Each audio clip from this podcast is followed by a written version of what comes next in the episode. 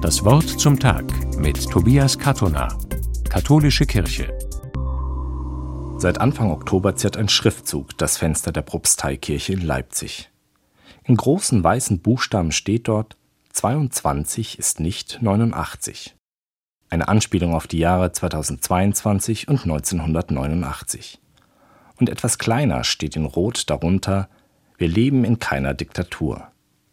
Das Fenster zeigt zum Innenstadtring. Dorthin, wo im Herbst 1989 die Montagsdemonstrationen vorbeigezogen sind, bei denen die Teilnehmenden friedlich für Reformen und mehr Freiheit in der DDR demonstriert haben.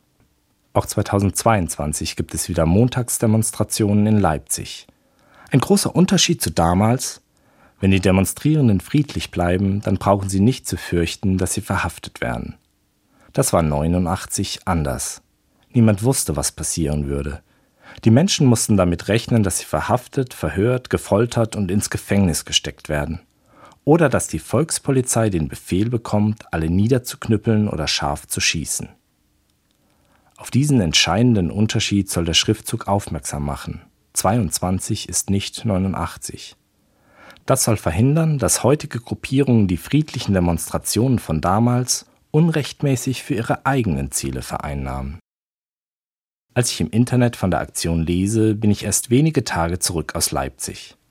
Dort habe ich die Gedenkstätte in der ehemaligen Stasi-Zentrale besucht und mit einem Dominikanerpater gesprochen, der damals bei den Friedensgebeten und den Montagsdemonstrationen dabei war. Beeindruckt hat mich darüber hinaus die Ausstellung Demokratie ist kein Denkmal, die auch virtuell im Internet zu sehen ist. Sie zeigt Videos, in denen Bürgerrechtler aus der ehemaligen DDR und syrische Aktivisten des sogenannten arabischen Frühlings den Besuchern von ihren Erfahrungen berichten.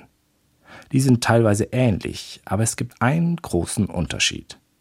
Im Gegensatz zur friedlichen Revolution in der DDR ist der arabische Frühling in Syrien brutal niedergeschlagen worden.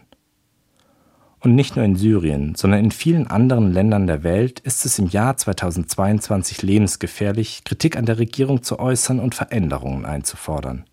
Iran, Myanmar, Hongkong, Belarus, Russland sind nur einige Namen einer viel zu langen Liste. Diese Beispiele zeigen, Demokratie ist nicht selbstverständlich. Wir müssen sie täglich neu aushandeln, gestalten und verteidigen. Für Deutschland gilt, wir leben in keiner Diktatur, Gott sei Dank. Aber es ist unsere Verantwortung, dass es so bleibt. Und wir sollten solidarisch mit all jenen sein, die hoffen und sich dafür einsetzen, dass dieser Satz in der Zukunft auch auf ihr Heimatland zutrifft. Tobias Kattoner aus Emdingen von der Katholischen Kirche.